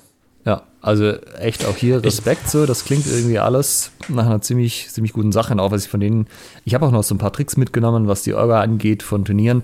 Ähm, also das war schon ganz nice. Wie gesagt, DC, also Washington, das ist an der Ostküste. Das kann man sich echt mal überlegen, da hinzufahren bzw. fliegen. Und die gucken zum Beispiel auch, dass die Intensität auf einem relativ niedrigen Level bleibt, weil Krankenversicherung USA sich da verletzen, ist sehr uncool. Ja. Ähm, von daher, finde, das kann man sich nicht mehr überlegen.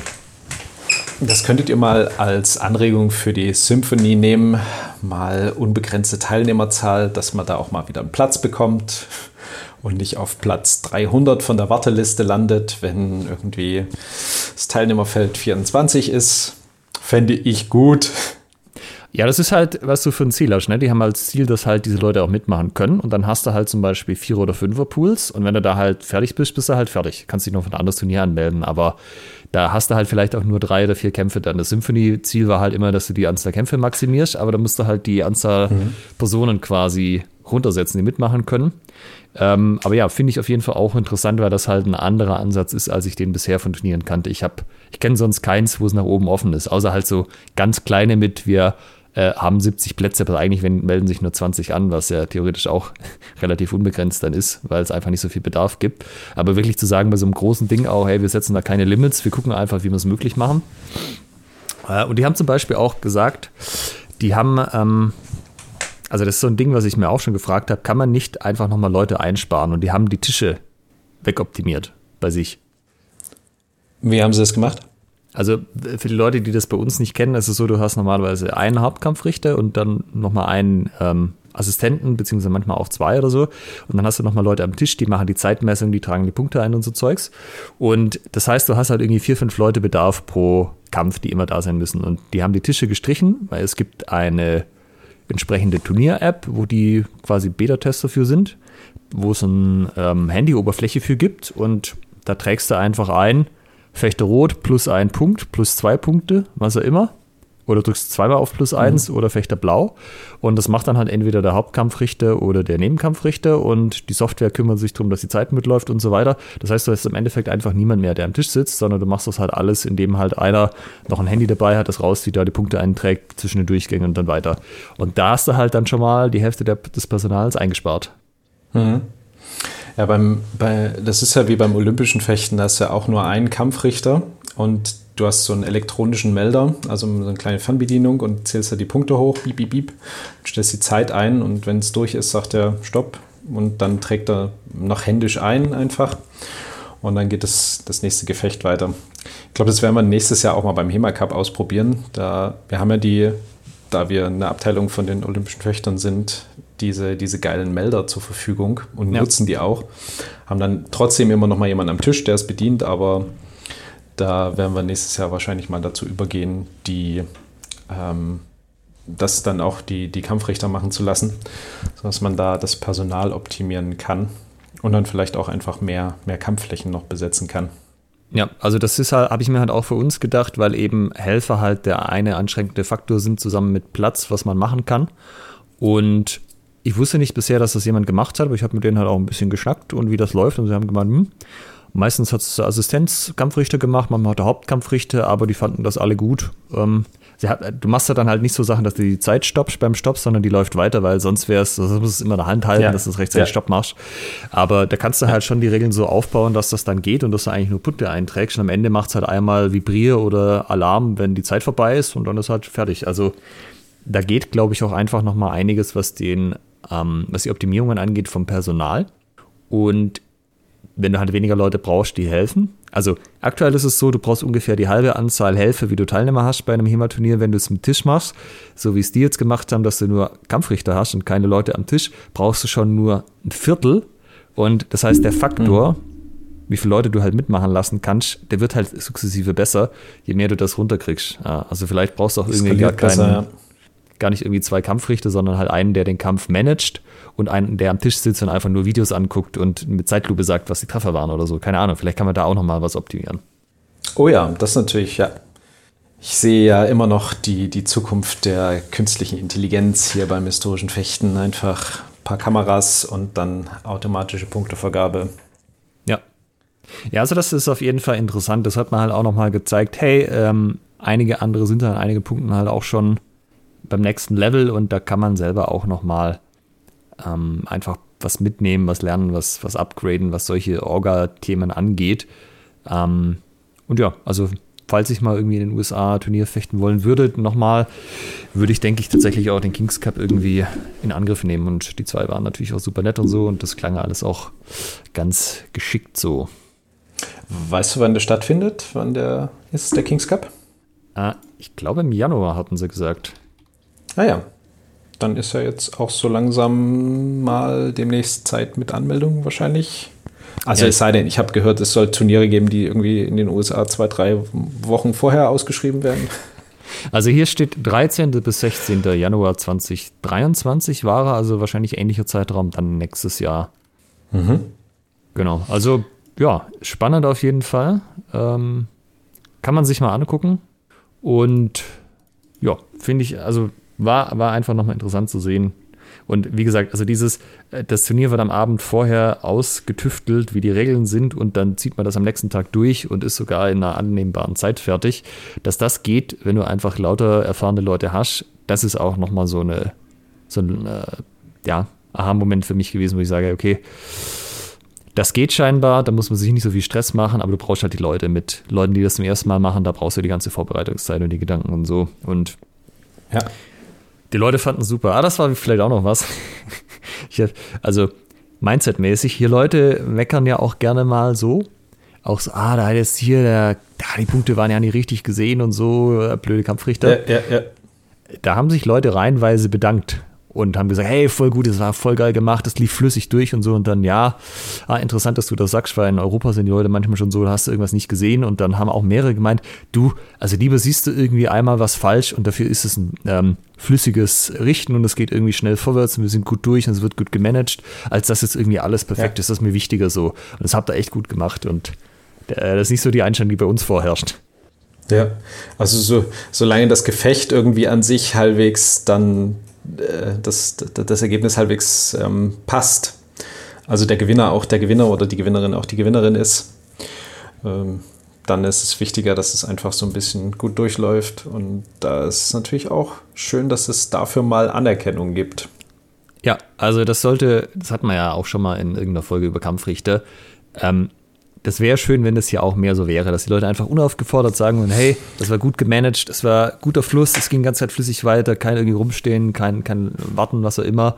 Äh, dass man halt irgendwann was ein bisschen nicht sieht oder anders sieht, das ist mir wurscht. Hauptsache, dass es irgendwie insgesamt gut gemanagt, das ist ein besseres Erlebnis für mich. Das ist, äh, hat sich hier vom Mindset noch nicht so durchgesetzt, würde ich sagen. Ja. Apropos, da, äh, weil wir gerade bei dem Thema sind, möchte ich noch einen wichtigen Termin nennen und zwar den 16.12. Da machen wir in Dresden eine Kampfrichter-Ausbildung, Schrägstrich Weiterbildung, einen Tag lang, wo es wirklich darum geht, wie man ganz strukturiert lernt, Kämpfe zu richten und Punkte zu sehen. Und abends gehen wir noch zusammen auf den Weihnachtsmarkt. Also es wird ein cooles Event. Kostet auch nicht die Welt findet ihr bei hema.events und auf der Fencing Club Webseite. Und äh, wenn ihr sozusagen das, das Kampfrichten in Deutschland verbessern wollt und die Möglichkeit ähm, ja, nutzen wollt, euch da weiterzubilden, dann kommt gerne nach Dresden. Wir freuen uns auf euch. Ist das was für Leute, die jetzt zum Beispiel auch schon beim DDF eine entsprechende Aus- und Fortbildung gemacht haben? Ja, absolut, weil zumindest als ich die Ausbildung da gemacht habe, haben wir nicht Kampf, also du hast nicht wirklich Punkte sehen, du hast nicht gelernt, wie du ein Gefecht äh, so analysierst, dass du den Punkt auch siehst. Also es gab mhm. zwar Hinweise, ne, darauf kann man achten und man hat auch ein bisschen geübt, aber es war kein strukturiertes Herangehen. Und das machen wir, dass du wirklich lernst, Step by Step, wie kommst du dazu, Punkte zu sehen und wir wollen mit, mit Video arbeiten, dass wir quasi uns nur hauptsächlich darauf fokussieren, jemand ficht und dann gucken wir an, was haben die Kampfrichter gesehen, was haben die Fechter vielleicht äh, gesehen und was ist auf dem Video zu sehen und uns dann Step by Step immer zum nächsten zu hangeln, um einfach ja, besser, bessere Kampfrichterinnen und Kampfrichter zu werden. Ja, cool. Also ich finde, das ist eine schöne Sache, weil das ist tatsächlich auch was, was mir in der ähm, DDF-Version von Ausbildung auch gefehlt hat. Ähm, habe ich jetzt tatsächlich aus der Beschreibung vom Event nicht so rausgelesen gehabt, aber ich glaube schon, dass das Leute interessiert. Also vielleicht könnte man das nochmal irgendwie ein bisschen rausstellen. Also weil mir war das jetzt irgendwie nicht klar, dass das so ein, der Fokus auch ist. Okay, das, vielen Dank für den Hinweis. Dann werde ich das entsprechend nochmal anpassen. Liebe Hörerinnen und Hörer, äh, ihr könnt ja, äh, wenn ihr der Meinung seid äh, oder wenn ihr, wenn ihr Ideen habt, wie man das besser formulieren kann, dann schreibt mir gern. Und Ansonsten, lieber Alex, vielen Dank für diesen interessanten Einblick in HEMA überm Teich sozusagen. Ja, eine Sache würde ich noch äh, in den Raum stellen wollen. Feuerfrei. Und zwar, mh, also ich habe mich das lange gefragt, als ich, äh, sag mal, ein paar Jahre schon Training auf dem Buckel hatte, auch, auch in der Trainerrolle so. Wie kommt denn das jetzt eigentlich, dass Leute eingeladen werden, so international? Und man hat es, glaube ich, aus der einen oder anderen Folge bei uns auch schon mal rausgehört, wenn wir da mit Gästen drüber geredet hatten. Und ich glaube mittlerweile, es sind wirklich zwei Faktoren, die da eine Rolle spielen. Also wenn ihr jetzt äh, zum Beispiel sagt, hey, ich hätte auch mal Bock drauf, irgendwie international mehr zu machen. Also was brauche ich quasi an Voraussetzungen, dass ich eingeladen werde? Und das sind tatsächlich zwei Sachen. Der eine ist persönliche Kontakte. Also das ist ganz klar der eine Weg, das ist auch, was ich mit den anderen so geredet hatte, wie man halt auf irgendwelche Events kommt. Man ficht mit den Leuten, man quatscht mit den Leuten, die merken, hey, man ist irgendwie cool drauf. Man hat vielleicht auch was weiterzugeben, man hat irgendwie den interessanten, ja, einen interessanten Ansatz, der sich, der die Leute auch interessiert. Ja, so ein bisschen, dass man sich auch aus der Masse hervorhebt. Ähm, da wird man eingeladen, ja, dass man einfach auch mal sagt, du, ich mache das grundsätzlich, ich hätte Bock drauf, wenn ihr mal einen Trainer braucht, meldet euch bei mir. Äh, und das zweite ist, dass man in irgendeiner Form präsent im Web ist, also YouTube-Kanal, TikTok, äh, keine Ahnung, Discord, besonders aktiv in irgendwelchen Gruppen, dass man halt eine gewisse Sichtbarkeit hat und auch halt auch hier wieder die Leute was haben, was sie mit einem verbinden.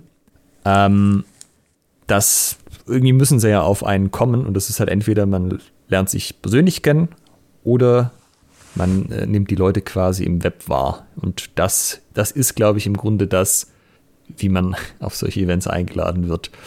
Ähm, ja, also könnt ihr euch überlegen, wenn das was ist, was ihr machen wollt, welche von den zwei ähm, Wegen ihr geht. Wenn er halt. Am sagt, besten beide. Oder am besten beide, genau. Aber zum Beispiel gerade Arthur ist ein gutes Beispiel, weil der hat ja, was so ähm, Online-Präsenz angeht, ist da jetzt nicht so viel los, aber er ist halt viel auf Events unterwegs, lernt auch viele Leute kennen, sticht mit seinem Fechtstil auch positiv heraus. Äh, sehr technisch, das zieht offensichtlich. Und ja, da muss man halt vor allem seine Komfortzone verlassen. Ich sag mal, wenn du halt immer nur in Deutschland auf Events gehst, dann wirst du nicht im Ausland Leute treffen. Da musst du halt irgendwo hingehen, wo halt auch Leute sind. Ähm, ja. Aus dem eigenen Land raus, da Kontakte knüpfen, mal mit Leuten ins Gespräch kommen und dann, dann schaut man mal weiter. Also das ist noch so die These, die ich jetzt mal in den Raum stelle, dass das halt die zwei relevanten Faktoren sind am Ende. Würde ich unterstützen so. Also persönliche Kontakte und also Sichtbarkeit in irgendeiner Form. Also auf Events gehen ist ja auch Sichtbarkeit äh, oder eben online sein, präsent sein ist eine Form von Sichtbarkeit. Also tue Gutes und rede darüber sozusagen oder zeige es anderen einfach, was du drauf hast und dann könnt ihr ja selber entscheiden, ob sie es cool finden oder nicht. Genau. Also ich meine, wir machen jetzt zum Beispiel einen Podcast auf Deutsch, ja, das heißt, da wird jetzt halt niemand aus Asien hergehen und den mal anhören und sagen, ah cool, die äh, lade ich mal nach äh, Hongkong ein oder so. Also auch das, äh, da wäre halt eher dann sowas englischsprachiges wahrscheinlich das Ding. Obwohl ich ja jetzt gelernt habe, äh, Jude hört ja auch unseren Podcast. Der scheint ja dann auch Deutsch zu verstehen, ein Stück. Äh, Jude war in der Armee äh, und auch dann in Deutschland stationiert, als das hier noch ein größeres Thema war. Von daher hat er ein bisschen was mitgenommen. Tatsächlich relativ in der Nähe hier von Ulm. Ah, cool. Also war auch so ein Anknüpfpunkt tatsächlich, dass man gesagt hat, ah, Süddeutschland, ja, ja, da, da war er mal. Cool. Ja, ich muss da auch an die, ähm, an die eine Folge eines äh, äh, britischen YouTubers denken aus UK. Ich weiß gerade nicht mehr, welcher das war. Ähm, oh, wo es darum ging, er hatte da so einen Werbeslot in seinem YouTube-Video, wo er für Amazon ähm, Werbung gemacht hat und wo man eben auch äh, über diesen Amazon-Account, das war glaube ich Amazon Music, wo man auch Podcasts hören kann. Und da hat er gemeint, es gibt auch einen HEMA-Podcast, also alles auf Englisch hat er natürlich gesagt. Und hier ist ein äh, deutschsprachiger HEMA-Podcast, Schwertgeflüster, hat er uns genannt. Ne? Und ähm, er meinte, äh, das ist äh, zwar ein deutschsprachiger Podcast, ne, aber das ist überhaupt kein Problem. Ihr könnt den dort trotzdem hören, ihr versteht halt nichts. ja, genau. Wenn man einfach den Klang unserer Stimme nett findet und so diese äh, Sprachmelodie, die wir mitbringen, auch ohne Inhalt, kann man einfach sagen, das ist doch nett, das gebe ich mir. Ja, genau, die, die laden wir einfach mal ein. Und es gibt natürlich auch englischsprachigen Podcast mit uns, mit Guy Windsor. Ja. Da, da kann man sich dann auch davon überzeugen, ob wir in der Lage sind, mal einen Workshop auf Englisch zu halten. Ja, genau. ja, also äh, an der Stelle auf jeden Fall nochmal äh, Respekt an Jude, dass er das jetzt wirklich durchgezogen hat, trotz aller äußeren Umstände, sage ich mal. Also wirklich, wirklich Respekt, das war nicht einfach. Es hat mich sehr gefreut, dass ich eingeladen worden bin. Fand ich auch jetzt eine sehr spannende aufregende Erfahrung, auch mit dem Ganzen ähm, von vornherein, ja, werde ich reingelassen, werde ich erschossen, was auch immer, was man sich als Europäer halt so denkt. Ähm, ja, von daher, äh, beide Daumen hoch. Ich äh, hoffe, dir gefällt die Folge. Und ich sag mal, Erfolg verpflichtet. Das erste Mal ging es schon dafür, dass es alles äh, so knapp und kurzfristig erst äh, sich herausgestellt hat, dass es klar ging, ähm, lief gut über die Bühne. Erfolg verpflichtet, von daher, wenn du das nochmal machst, äh, oder du musst es nochmal machen und du musst es dann nochmal toppen ja. können. Also kannst du schon mal jetzt überlegen, es ist ja noch ein bisschen Zeit. Das sind doch schöne Schlussworte für heute, ähm, wo wir das Thema hatten, Hemerica, ne, das Workshop über den großen Teich. Und liebe Hörerinnen, liebe Hörer, wir hören uns in 14 Tagen wieder. Und lieber Alex, vielen, vielen Dank für diese wunderbaren Einblicke. Macht's gut. Tschüss. Ciao. Halt bitte noch nicht weglaufen. Ihr könnt diesen Podcast nämlich noch unterstützen. Wenn es euch gefällt, dann tut uns einen Gefallen, gebt uns ein Like auf Facebook oder bei Instagram oder bewertet diesen Podcast bei iTunes und unterstützt uns auch gerne auf patreon.com slash Schwertgeflüster, Schwertgeflüster mit UE und empfehlt diesen Podcast euren Freunden und Feinden weiter.